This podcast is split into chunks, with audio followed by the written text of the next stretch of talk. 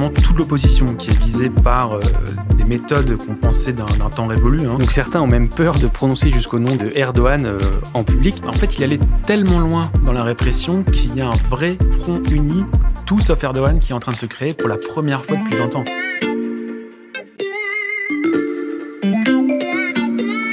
Salut, c'est Xavier Yvon. Cette semaine, on vous propose de découvrir une sélection des meilleurs portraits de la loupe, le podcast quotidien de l'Express. Allez, venez, on va écouter l'info de plus près.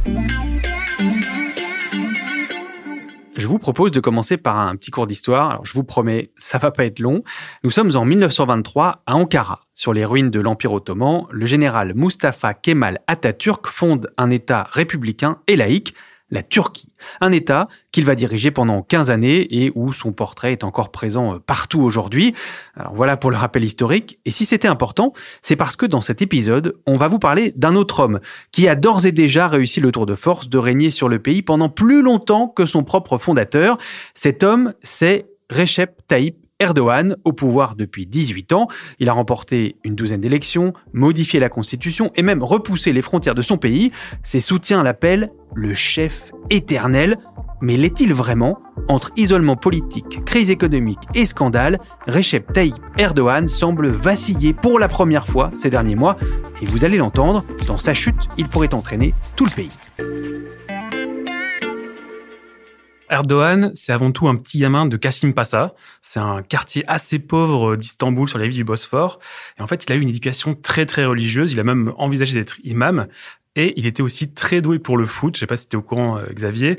Il a failli être footballeur professionnel et on le surnommait l'imam Beckenbauer. Je sais pas si ça te parle en défenseur central. Évidemment que ça me parle. Je vous présente Corentin Pénard-Guéard, journaliste au service Monde de l'Express. Salut Corentin. Salut Xavier. Corentin, cet été, tu t'es rendu en Turquie, dans plusieurs grandes villes du pays. Tu as rencontré euh, des observateurs, des opposants au président turc. On va en parler. Mais d'abord, je voudrais que tu finisses sur euh, la vie et l'œuvre de Erdogan. Il n'est pas devenu footballeur, il est devenu président de la Turquie. Ouais, c'est ça, parce qu'il avait d'autres passions que le foot. Il avait aussi la politique et l'économie. Et donc, très vite, il s'est impliqué euh, dans l'administration, dans la mairie. Et il est devenu maire d'Istanbul en 94, avec le soutien d'islamistes déjà à l'époque.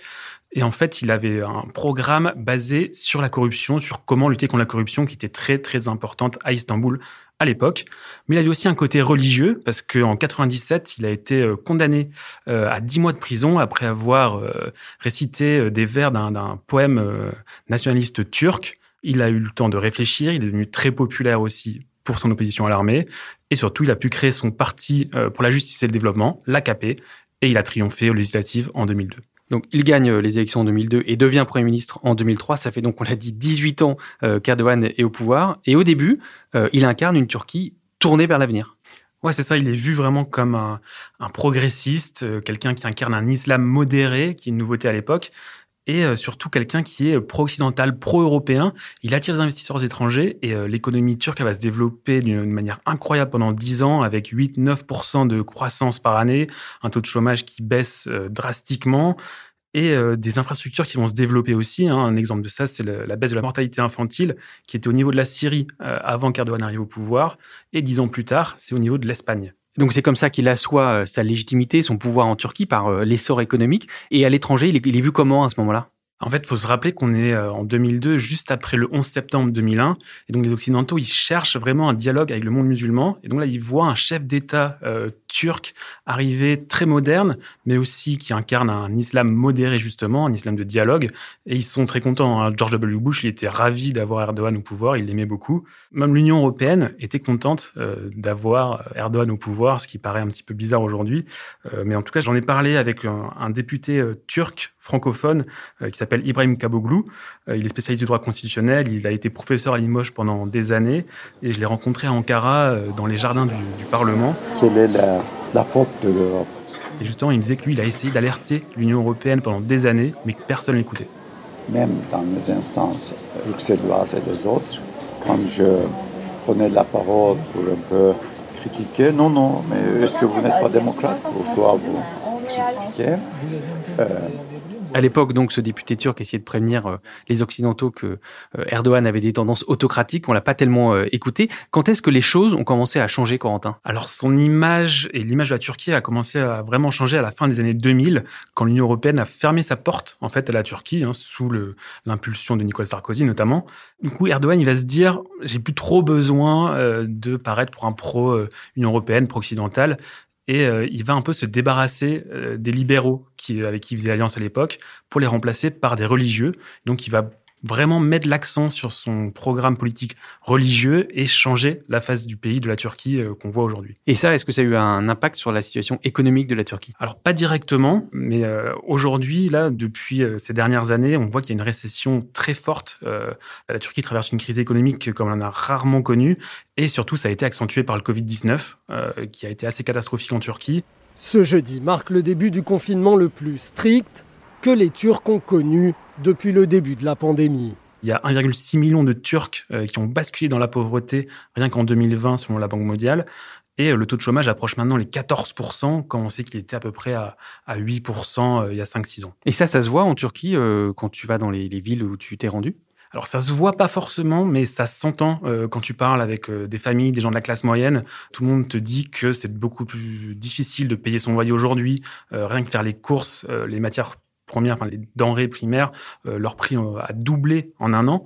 Donc on voit que tout le monde peine et ça c'est quelque chose qui est reproché directement à Erdogan. Et pendant que les Turcs s'appauvrissaient, euh, comme tu l'as constaté, Corentin, eux ils ont vu émerger des scandales financiers au plus haut sommet de l'État. Oui, tout à fait. Hein. Ça fait euh, des années qu'il y a des scandales financiers, mais euh, ces derniers temps, ils ont tendance à, vraiment coller au pouvoir. Euh, par exemple, au printemps dernier, il y a une, des photos d'une nouvelle résidence présidentielle qui sont apparues dans une partie de la presse indépendante qui est surtout en ligne aujourd'hui, où on voyait une superbe villa en bord de Méditerranée avec une plage privée en forme de, de croissant turc avec une petite étoile. Et ah elle coûterait dans les 65 millions de dollars à peu près. Donc quand on rapporte ça à la situation économique des Turcs, c'est vrai que ça, ça colle euh, à Erdogan. Il y a d'autres scandales comme ça qui ont émergé?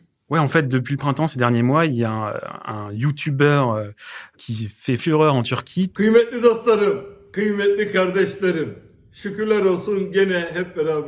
Tous les dimanches, en fait, il poste une vidéo de 40 minutes, une heure à peu près, et il raconte tous les scandales euh, liés au gouvernement turc et à la mafia, parce qu'en fait, ce YouTuber, c'est un mafieux, et il dénonce vraiment le gouvernement. Il raconte comment il a été payé lui-même pour aller saccager un journal de l'opposition, euh, comment la mafia turque euh, a été payée par le gouvernement pour livrer des armes à des djihadistes en Syrie, ce genre de choses. Et euh, ça nuit beaucoup au gouvernement turc. kırmızı şeydeymişim. Yani suikast yapılabilme riskinde en üst noktadaymışım. Un ex-mafieux euh, lanceur d'alerte, c'est pas un peu paradoxal? Ah oui, c'est sûr. Hein. Bon, en termes de crédibilité, euh, je suis journaliste, je me méfierais un petit peu. Mais mine de rien, ça montre à quel point euh, Erdogan a du mal à balayer ce genre de scandale qui aurait vraiment... il s'en serait débarrassé très rapidement il y a quelques années.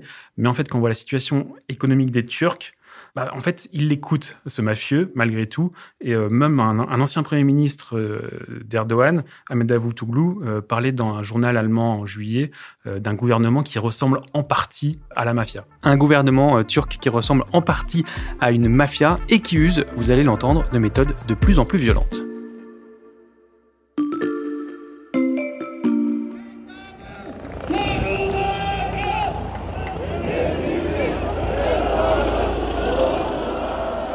Alors là, on est au début du mois de juillet dans la ville de Izmir. C'est la troisième ville turque, hein, concrètement. Euh, elle est euh, dans le sud de la Turquie, c'est les bords de la mer Égée.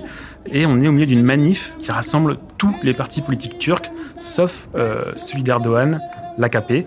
Et partout, les gens, ils ont le portrait d'une jeune femme blonde avec un, un petit sourire en coin. Et c'est qui cette jeune femme? Alors, elle s'appelle Denise Poyraz, elle a 38 ans et elle a été assassinée par balle le 17 juin dernier dans les bureaux de son, propre parti, le HDP, qui est un parti de gauche pro-kurde. Et, pourquoi la mort de cette jeune femme provoque autant euh, d'émotions euh, en Turquie et à Izmir où tu t'es rendu? Alors en fait, c'est la première fois qu'en Turquie, euh, il y a un assassinat politique qui a lieu à l'intérieur même d'un bureau politique. Ça veut dire qu'il n'y a plus aucun lieu sûr pour l'opposition en Turquie. Et surtout, ça s'est fait dans des conditions assez étranges.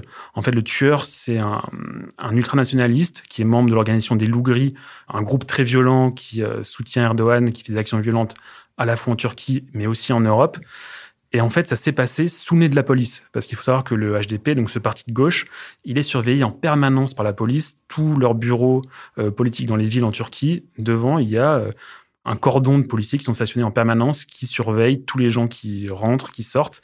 Et en fait, le matin de son assassinat, il y avait des policiers devant, ils sont pas intervenus pendant 40 minutes, alors qu'on entendait la fusillade en haut. Et surtout, ça aurait pu être bien pire, parce que ce matin-là, euh, Denise, elle était seule dans le bureau, elle faisait le ménage, mais il devait y avoir une réunion politique avec des dizaines de membres de députés euh, du HDP. Donc le parti HDP pense que c'était prémédité et que le tueur n'a pas agi seul et qu'il aurait pu y avoir un vrai massacre. Dans cette manifestation, j'ai rencontré euh, Ayat, qui est la meilleure amie de, de Denis, euh, qui la connaissait depuis 30 euh, ans et qui me décrivait un peu sa, sa routine de militante politique kurde en Turquie. Euh, c'est euh, manifestation, arrestation, prison, en gros. Et euh, d'ailleurs, le jour même de son assassinat, Denise avait rendez-vous au tribunal parce qu'elle avait manifesté dans une manifestation pro-kurde à Izmir quelques jours avant. They shouldn't arrest you because you are under 18. Uh, she said, No, I'm more than 18. And she said, Just shut up. Elle n'avait pas peur de mourir, mais personne ne pensait que ça allait arriver à Izmir. Hmm. Donc il y a une ligne rouge qui a été franchie. Clairement. Tous les membres des partis politiques d'opposition à qui j'ai parlé euh, me l'ont dit. Là, c'est vraiment, on est euh, dans une violence inacceptable et ça a vraiment unifié l'opposition contre Erdogan et euh, contre ce pouvoir et de manière violente de ce pouvoir, en fait. Est-ce que tous les partis politiques sont visés par cette répression? En fait, euh, c'est vraiment toute l'opposition qui est visée par euh, des méthodes qu'on pensait d'un temps révolu. Hein.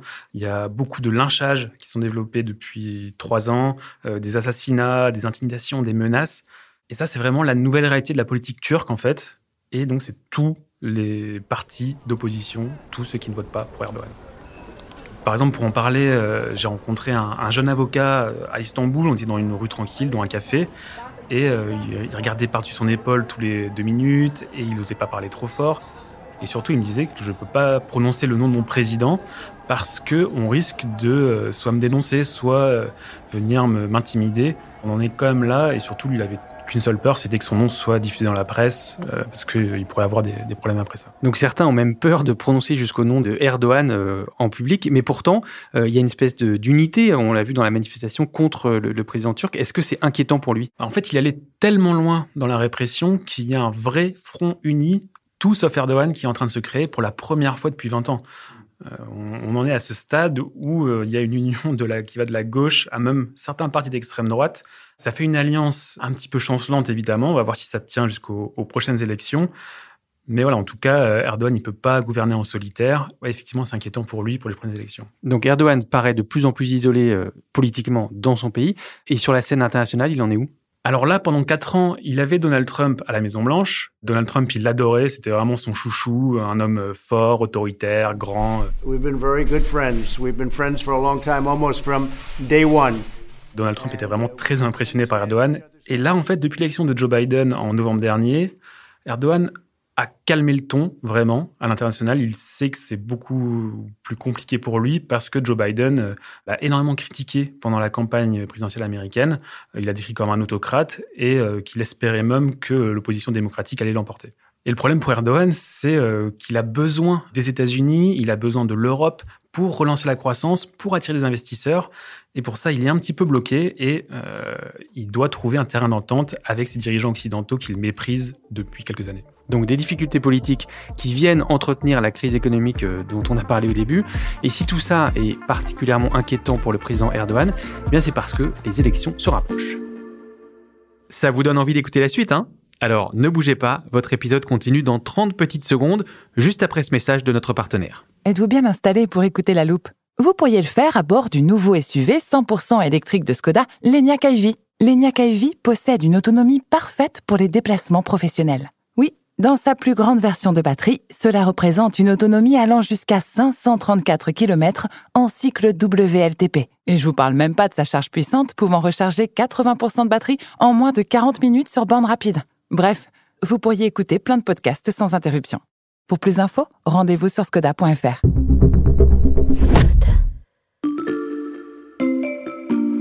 İstanbul e, çok büyük bir kent ve ne yazık ki İstanbul kentinin e, L'homme qu'on entend s'appelle Ekrem Imamoglu, sa parole est rare, et tu as pu le rencontrer à Istanbul, Corentin. Euh, c'est qui? Alors simplement, c'est le maire d'Istanbul. Et en fait, depuis euh, plus de six mois, il parlait plus du tout aux médias euh, internationaux parce qu'il est vraiment dans la ligne de mire d'Erdogan et du pouvoir turc. Parce que concrètement, en fait, c'est le grand favori pour remplacer Erdogan au présidentiel de 2023 parce que dans tous les sondages, il le bat. Tu peux nous raconter un peu ta rencontre avec lui je l'ai rencontré dans un, grand bâtiment municipal, euh, un petit peu euh, euh, sur les rives du Bosphore. Et pour juste pour le voir, pour accéder à lui, il faut passer trois barrages. il a une vingtaine de gardes du corps. tout est très codifié. Et j'ai eu le droit à peu près une demi-heure seul à seul avec lui en entretien. C'est qui, en quelques mots, le maire d'Istanbul? Alors Imamoglu, c'est euh, quelqu'un de, de, de, très calme, qui est très politique. Euh, il a, dès, son plus jeune âge, il était engagé, il était chef des jeunes euh, de son parti, le CHP. Et c'est quelqu'un qui ensuite a été élu maire euh, de son district à Istanbul, avant d'être élu maire d'Istanbul en 2019. Et battre Erdogan dans les urnes en 2023, c'est possible? Bah, Apparemment oui en fait, parce que euh, là Erdogan, euh, on en a parlé un petit peu avec la crise économique, avec le Covid-19 qu'il a très mal géré, il a jamais été aussi bas dans les sondages. Euh, là sa cote de popularité, elle s'est effondrée ces derniers mois, il est en dessous de 30% à peu près. Et en fait dans tous les scénarios envisagés pour la présidentielle de 2023, il est battu, peu importe son adversaire. Et Imamoglu, euh, s'il est favori, c'est pas pour rien, c'est parce qu'il a gagné justement euh, Istanbul en 2019, qui était vraiment le siège d'Erdogan, sa ville et le siège de l'AKP depuis plus de 25 ans. Alors, il a eu un peu de mal à la gagner parce que au premier tour, euh, il a gagné avec seulement 13 000 voix d'avance. Ça n'a pas du tout plu au pouvoir, qui a fait annuler les élections. Voilà, c'est comme ça. Il gagne en avril, en mai, c'est annulé. Et donc, en juin, ils les ont rejoués. Et là, Imamoglu a gagné avec 800 000 voix d'avance. Donc, Ekrem Imamoglu est euh, le favori pour euh, éventuellement battre Erdogan euh, d'ici 18 mois. dans quel état d'esprit il est, le, maire d'Istanbul? Alors il est surtout très prudent. Hein. Il veut pas trop parler de la présidentielle. Il veut surtout se concentrer sur sa ville parce qu'il sait qu'en fait, s'il dit un mot trop, s'il dérape, que ce soit sur le pouvoir ou sur ses alliés, euh, il est dans la ligne de mire de tout le monde. Hein. Mais dès qu'il parle un petit peu euh, de la politique nationale, euh, il pense vraiment que Erdogan va perdre en 2023 et il pense que c'est des valeurs plus démocratiques, une société plus apaisée qui va l'emporter. Donc en gros, il se décrit un petit peu comme ça parce que c'est quelqu'un de très centriste, très conservateur aussi, un peu religieux. Et cette défaite qui se profile, Erdogan, il en pense quoi lui? Alors, je pense qu'il est au courant, il voit les sondages, parce que Erdogan, c'est quelqu'un qui, depuis euh, qu'il est au pouvoir, il regarde beaucoup l'opinion et il fait notamment sa politique en fonction. Alors moi, partout où je suis allé, euh, c'était le sujet principal des gens, c'est en gros, est-ce qu'il va participer à une élection qu'il va perdre Est-ce qu'il va mmh. laisser l'élection se dérouler? Alors ça reste des, rumeurs, mais il y a quand même des indices inquiétants. Hein. On parlait tout à l'heure du, du HDP, qui est le deuxième parti d'opposition. Il est menacé d'interdiction par la justice sur euh, demande du gouvernement. Mais est-ce que Erdogan qui empêche une élection, c'est une hypothèse crédible Erdogan qui annule une élection, c'est pas vraiment crédible d'après les observateurs euh, auxquels j'ai pu parler euh, en Turquie, parce qu'il y a quand même la moitié de la population qui est contre sa politique, donc il y aurait un vrai risque d'insurrection, de guerre civile. Par contre, ce qui inquiète davantage, c'est qu'il refuse de reconnaître le résultat de l'élection et qu'il dénonce, par exemple, une fraude électorale. Comme l'a fait Donald Trump aux États-Unis. Ouais, tu connais bien la situation aussi. Hein. Euh, Trump a crié à la fraude, il a refusé de, reconnaître l'élection. Les institutions américaines ont tenu bon, ont tenu le choc, ont été bousculées, mais elles étaient très solides. Est-ce qu'en Turquie sera la même chose? Je sais pas trop, mais je pense qu'on pourra en reparler. Et tu viendras nous en reparler, euh, Corentin. Merci beaucoup. Merci. Corentin Pénarguéard. On peut lire euh, tous tes articles sur le site de l'Express et notamment ce passionnant dossier sur Erdogan. Euh, merci à vous d'avoir écouté cet épisode de La Loupe. Je vous rappelle que si vous avez des questions ou des remarques, vous pouvez nous écrire à l'express.fr. Et si nos podcasts vous plaisent, pensez à nous mettre des étoiles sur vos plateformes d'écoute et à parler de nous autour de vous. Cet épisode a été fabriqué avec Charlotte Barris, Louis Coutel, Margot Lanuzel et Lison Verrier. Retrouvez-nous demain pour passer un nouveau sujet à la loupe.